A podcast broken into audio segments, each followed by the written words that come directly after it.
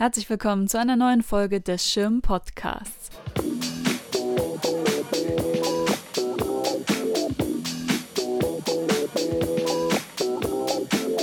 Für gut einen Monat hat die Themenausstellung We Never Sleep ihre Pforten geöffnet. Sie wirft einen Blick auf Spionage und die Faszination, die dieses Thema immer wieder bei Künstlerinnen und Künstlern ausgelöst hat.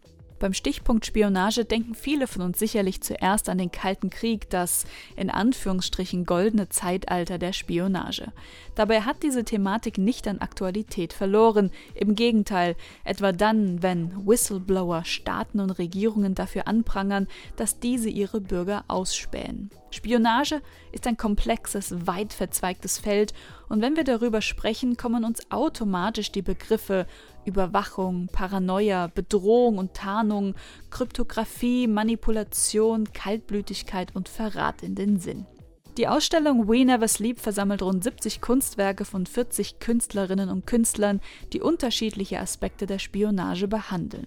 Gemälde, Fotografien, Videoarbeiten, Skulpturen und Installationen sind in der Ausstellung zu sehen. Einige der ausgestellten Künstlerinnen und Künstler sind Thomas Demand, Dora Garcia, Rodney Graham, Gabriel Lester, Jill Maggot, Meta Haven, Cornelia Schleime und Suzanne Treaster.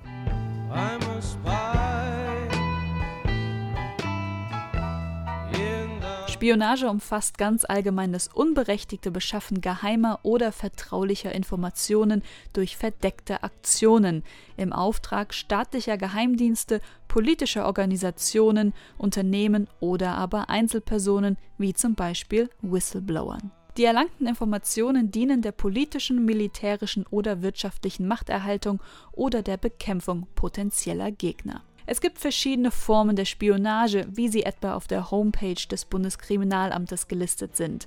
Die klassische Spionage, also Informationsbeschaffung unter anderem aus den Bereichen Militär und Politik, die Cyberspionage, die meist mit nachrichtendienstlich oder staatlich gesteuerten IT-Angriffen verbunden ist, oder das Ausspähen von Personen und Organisationen, die in Opposition zur Regierung bzw. zum politischen System eines Staates stehen.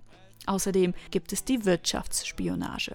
Während des Dreißigjährigen Krieges fand das Wort Spion in der deutschen Sprache erstmals Verwendung, dem italienischen Spione entlehnt, was Beobachter oder Kundschafter bedeutet. Erst später, im 17. Jahrhundert, wurden die Wörter Spionieren und Spionage gebildet, dieses Mal aus dem Französischen abgeleitet von espionner und Espionage.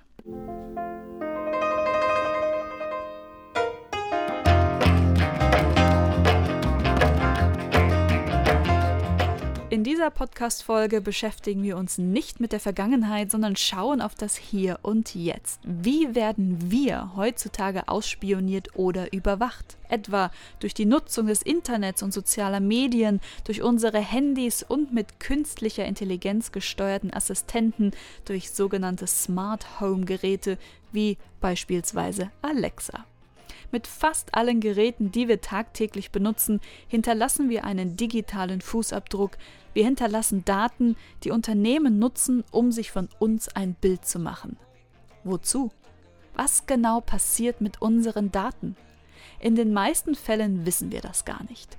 Die Strukturen, die sich zum Beispiel hinter Apps verbergen, sind in ihrer Komplexität meist vollkommen intransparent für uns Nutzerinnen und Nutzer. Um eine erste Idee davon zu bekommen, wie wir heutzutage digital überwacht werden, haben wir uns eine Expertin ins Boot geholt. Frederike Kaltheuner ist Leiterin des European AI Funds und Tech Policy Fellow der Mozilla Foundation. Bis 2019 leitete sie die Abteilung für Datenmissbrauch der internationalen Bürgerrechtsorganisation Privacy International. Sie studierte Internet Science in Oxford sowie Philosophie, Politik und Wirtschaftswissenschaften in Maastricht und Istanbul. Als Sachverständige hat sie unter anderem in Anhörungen im britischen und im Europäischen Parlament zu Themen wie künstlicher Intelligenz und Daten Datenethik ausgesagt.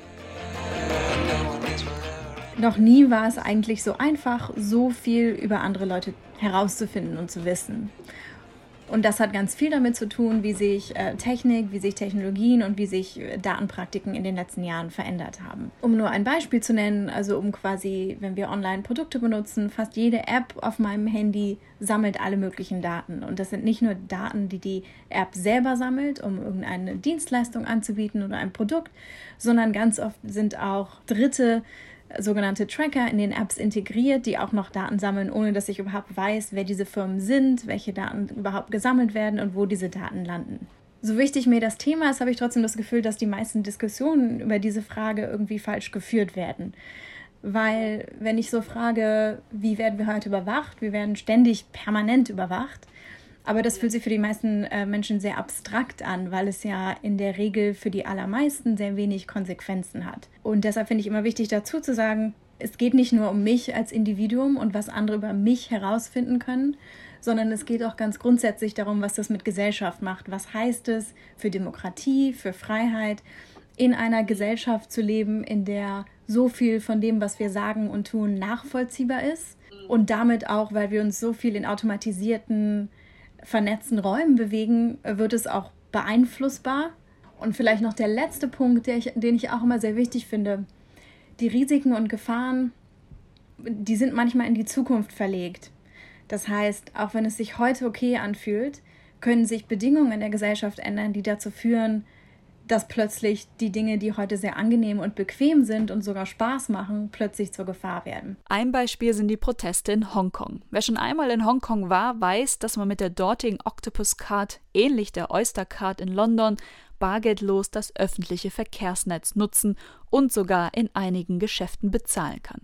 Im Zuge der prodemokratischen Proteste, die im Juni 2019 ihren Anfang nahmen, kaufen sich viele Bewohner Hongkongs wieder Einzelfahrkarten am Automaten. Aus Angst, dass anhand ihrer Octopus Card und den darauf gespeicherten Daten nachgewiesen werden könnte, dass sie an den Demonstrationen teilgenommen hatten. Dies ist ein aktuelles Beispiel dafür, wie ein Mittel, das im Alltag bequem ist, mit einem veränderten gesellschaftlichen Kontext zum persönlichen Risiko werden kann. Es ist kein großes Problem, von der Octopus Card auf ein Papierticket umzusteigen, doch in vielen anderen Bereichen können wir uns den Technologien und Mechanismen gar nicht mehr entziehen. Oder doch? Also die Antwort ist nein, aber ich will das nicht sagen, um, um jetzt die Handlungsfähigkeit wegzunehmen oder auch Leute zu deprimieren. Man kann natürlich kann man Dinge machen, man kann ein paar Entscheidungen fällen, sollte man sogar, je nachdem, was das eigene Sicherheitsrisiko ist. Also ich würde jetzt, ich würde nicht so gerne eine Therapiestunde auf Skype haben. Und zwar einfach aus dem Grund, dass es eben Medienberichte gab und die auch Skype bestätigt hat, dass diese Gespräche wirklich aufgezeichnet werden und für Trainingszwecke von KI und maschinellem Lernen genutzt werden. Das heißt, dass da Leute zu Hause sitzen, die sich Skype-Gespräche anhören und auswerten. Das ist einfach nicht weder rechtsmäßig noch irgendwie ethisch. Auf der anderen Seite denke ich so, wir tendieren immer dazu, das schwächste Glied in dem ganzen System ist der Endnutzer, sind die, sind die, sind die Verbraucher und wir dürfen nicht die Verantwortung abwälzen. Äh, also um nur ein Beispiel zu nennen, ich kann, klar, ich kann andere Produkte wählen, ich kann mit meinen meine Privatsphäre-Einstellungen ändern. Ähm, aber es gibt ganz viele Dinge. Ich sage immer gerne, das ist zufälligerweise mein Job, aber es ist nicht der Vollzeitjob von den allermeisten Leuten, jeden Tag äh, Cookies abzulehnen und äh, jede einzelne App, die sie benutzen, technisch zu untersuchen und auseinanderzunehmen, nur um zu verstehen, welche Daten sie sammelt. Und ich vergleiche das immer gerne mit sowas wie Lebensmittelsicherheit. Wenn ich in einen Laden gehe oder in ein Restaurant und etwas bestelle, komme ich auch nicht mit meinem Testkit und versuche erstmal herauszufinden, ob die Lebensmittel sicher sind, sondern es gibt Strukturen, denen ich vertrauen kann, dass in den allermeisten Fällen, wenn ich etwas, ein Lebensmittel kaufe oder Kosmetik, die, die sicher sind. Der Unterschied zu vielen digitalen Produkten, die, die wir nutzen, ist, dass das einfach derselbe Grad an Verbraucherschutz einfach nicht gegeben ist. Wir haben uns angeschaut, Webseiten zum Thema Depressionen, welche Daten werden gesammelt. Was wir jedoch gefunden haben, waren, es gibt alle möglichen Online-Tests zu Depressionen online, die Testantworten an Werbetreibenden weiterleiten. Wir haben herausgefunden, dass fast alle Webseiten zu diesem Thema Werbetracker enthalten, die dann eben die Tatsache, nicht nur, dass man auf einer ähm, Gesundheitsportal war, an Werbetreibende weiterleiten, sondern auch die Tatsache, dass man auf einer ganz speziellen Website war. Und die Webseiten heißen sowas wie, bin ich depressiv, was kann ich tun?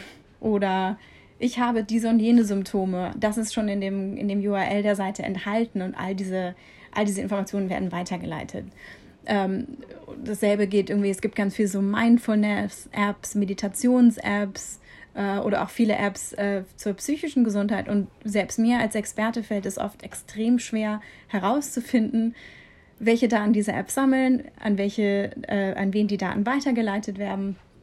Und ich glaube, warum das wichtig ist, ist, ist es wieder sehr abstrakt, was passiert mit den Daten, warum das, ist das ein Problem? Es ist ein Problem, weil es kann nicht sein, dass Werbetreibende gezielt Werbung an Menschen, die gerade an Depressionen leiden oder sich gerade depressiv fühlen, schalten. Das ist einfach nicht in Ordnung. Und dasselbe geht natürlich ganz andere Dinge. Also es geht nicht darum, dass man was zu verstecken hat, sondern es geht nur darum, wenn ich weiß, wer spielsüchtig ist, wenn ich weiß, wer gerade ähm, Geldnot hat, wer sich gerade nicht gut fühlt, dann ist das Information, mit denen man Leuten helfen kann, äh, die man aber natürlich auch ausnutzen kann. Wenn wir im Internet surfen, werden unsere Daten gesammelt, analysiert und weitergegeben, hauptsächlich an Werbetreibende. Oberflächlich wird uns die Wahl gelassen, ob wir dem zustimmen. Wer kennt das nicht? Tagtäglich werden wir bei Abruf von Websites nach unserer Zustimmung für die Nutzung von Cookies gefragt. Cookies sind Daten, die von einer Website, die wir besuchen, auf unserem Computer gespeichert werden. Etwa Informationen wie Sprache oder Login-Daten, damit wir diese nicht jedes Mal aufs Neue eingeben müssen. Cookies sollen das Surfen im Internet angenehmer und komfortabler machen, indem unser Surfverhalten gespeichert wird. Cookies machen es möglich, dass uns gezielte,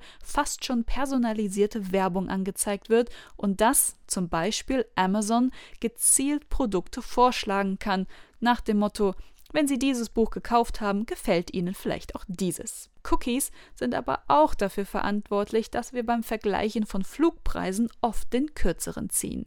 Wenn wir zu lange vergleichen, erkennen Websites, dass wir großes Interesse an einem bestimmten Flug haben und schwupps, beim nächsten Besuch sind die Preise angestiegen. Es gehört mittlerweile zum Alltag. Befassen tun sich die wenigsten damit. Wer hat schon Zeit, sich jedes Mal wieder die Richtlinien von Cookies durchzulesen? Und der Grund, warum ähm, ich glaube, viele Menschen mit dem Thema auch ein bisschen ermüdet sind manchmal, ist, dass eben die Mechanismen, die oft einem gegeben werden, um Entscheidungen zu treffen, bewusst so gestaltet werden, dass man eben zustimmt. Also man könnte ja anstatt, also auch rechtlich gesehen, anstatt dass jede Website mich fragt, dürfen wir Cookies sammeln, könnte man diese Entscheidung ja ein einziges Mal auf der Browser-Ebene fällen und allen Webseiten signalisieren, was mir wichtig ist. Das wird bewusst ebenso nicht gemacht, weil, weil es natürlich ein großes Interesse daran gibt, diese Daten zu sammeln. Und deswegen diese ganze Ermüdung, weil diese Fenster auch oft eben genauso gestaltet werden, dass ich halt zehnmal hin und her klicken muss, überhaupt nicht verstehe, was meine Auswahl eigentlich heißt das all das ist nicht richtig rechtsmäßig, aber es ist eben, es ist eben ein großes Themenfeld, äh, in dem es noch viel zu tun gibt. Wir haben über Cookies gesprochen und Werbetracker. Was ist mit den sozialen Medien? Welche Rolle spielen die in der Überwachungsmaschinerie? Sind sie überhaupt das große Problem? Es heißt ja immer, dass wir zu viel von uns preisgeben. Dass Daten gesammelt werden, ist ja nicht inhärent problematisch. Die, die Frage ist immer, wie werden die gesammelt? Wie viel Kontrolle habe ich darüber? Wie transparent ist das? Und was passiert damit? Und der größte, sagen wir so, für das Thema Überwachung, wenn wir jetzt mal Regierungen ausklammern, ist das größte Problem die Online-Werbebranche. Datenhändler, die ganzen kleineren, unbekannteren Tracking-Firmen in Apps, das ist alles Teil dieser Branche. Und im Englischen gibt es jetzt irgendwie auch seit Cambridge Analytica den Kurs, den Diskurs über Überwachungskapitalismus, das ist alles Teil dieses Systems. Da gibt es viele kleinere Firmen, die man überhaupt nicht kennt, die gar keine Plattform anbieten. Es ist aber natürlich so, dass die zwei Firmen, die diesen Markt dominieren, Facebook und Google sind. Wenn man diese, diese Firmen als äh, Social-Media-Firmen bezeichnet, das greift viel zu kurz. Das ist gar nicht, was diese Firmen machen. Das ist nur ein sehr kleiner Anteil davon. Sie sind hauptsächlich Firmen, die Geld mit Werbung verdienen. Das machen sie aber zum Beispiel, indem jeweils Google und Facebook sind die häufigsten Tracker in Apps. Das heißt, selbst wenn ich gar kein Facebook-Konto habe und die Daten, die ich da teile, sind nicht so sehr interessant wie die Daten, die Facebook in 40 Prozent aller Android-Apps sammeln kann. Also in 40 Prozent aller Apps für Android erfährt Facebook einige Daten und kann dann natürlich abgleichen, wenn man auch noch ein Nutzerkonto hat, können diese Daten miteinander verknüpft werden. Es sei denn, man schaltet das aus und findet, wo man das ausschalten kann. Deswegen finde ich das äh, sehr irreführend, über Social Media zu sprechen, weil das ist ja nur ein ganz, ganz kleiner Teil dessen, was beide diese Firmen machen. Bewegen wir uns einmal weg vom Internet. Viele von uns werden sich diese Frage schon einmal gestellt haben, hört unser Handy mit? Wenn wir telefonieren oder sogar bei Gesprächen, in denen wir uns gegenüber sitzen? Wir sprechen über etwas, das wir brauchen und am nächsten Tag wird uns ein passendes Produkt bei Instagram angezeigt. Ich liebe diese Frage, weil, also die Antwort ist nein, aber die Antwort ist nein, weil es gibt viel effizientere Wege, Werbung zu schalten, als Gespräche auszuhören. Also im Sinne von, ich glaube, ganz vielen Leuten ist eben gar nicht klar, ähm, wenn man eben kombiniert, alle Webseiten, auf denen die ich täglich benutze, alle meine Apps, die ich benutze, was ich mit den Apps mache, wie oft ich sie benutze, plus meine Bewegungsdaten, plus Offline-Daten wie zum Beispiel Kundenkarten, finanzielle Daten, wenn man äh, Mastercard, also quasi wenn ich jedes Mal mit Karte bezahle, all diese Daten werden zusammen kombiniert und das, das ergibt ein so detailliertes Bild über mein Leben, dass es sich so anfühlt, als würde jemand mithören wir denken, dass jemand mithört, dass das Handy mithört, weil das die einfachere Erklärung ist für etwas, was viel komplizierter und eigentlich noch viel invasiver ist. Was natürlich schon mithört, ganz viele so Home Assistants, die hören natürlich mit, die sind immer an, ähm, die werden so günstig verkauft, dass es eigentlich nicht profitabel ist. Die, die Geschäftsidee hinter vielen dieser Produkte ist eben auch mitzuhören und noch gezielter Werbung zu schalten. Für die meisten Leute sind die Tatsache, dass so viel, dass wir so viel überwacht werden permanent, ist nicht spürbar und hat auch in der Regel wenig spürbare negative Konsequenzen in dem Moment. Und ich finde wichtig, ja. das auch anzuerkennen und eben nicht Leuten zu sagen, aber du musst jetzt die ganze Zeit Angst haben. Nee, im Gegenteil. Ich glaube, wir können nur Dinge langfristig verändern, wenn wir akzeptieren, dass die Produkte, die wir nutzen, wir nutzen die, weil sie nützlich sind, weil sie Spaß machen, weil sie angenehm sind. Und genau darin steckt die Gefahr. Es ist eine viel perfidere Gefahr, als nur zu sagen, wir werden permanent überwacht.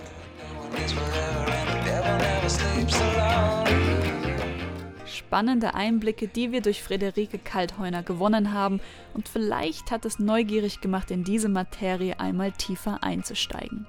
Das war die erste Podcast-Folge zur Ausstellung We Never Sleep. In der nächsten Folge lassen wir es etwas sachter angehen und schauen auf die Musik wo begegnet uns das Thema Spionage in der Popmusik? Und wir versuchen den Code zu knacken, was einen guten und erfolgreichen Soundtrack für einen Spionagefilm ausmacht. Wie immer, alle Folgen des Schirm-Podcasts findet ihr im Schirm-Mac und beim Podcast-Anbieter eures Vertrauens etwa bei iTunes, wo wir uns über eine positive Bewertung freuen. Der Schirm-Podcast erscheint an jedem letzten Wochenende des Monats, das heißt, wir hören uns wieder im November. Bis zum nächsten Mal.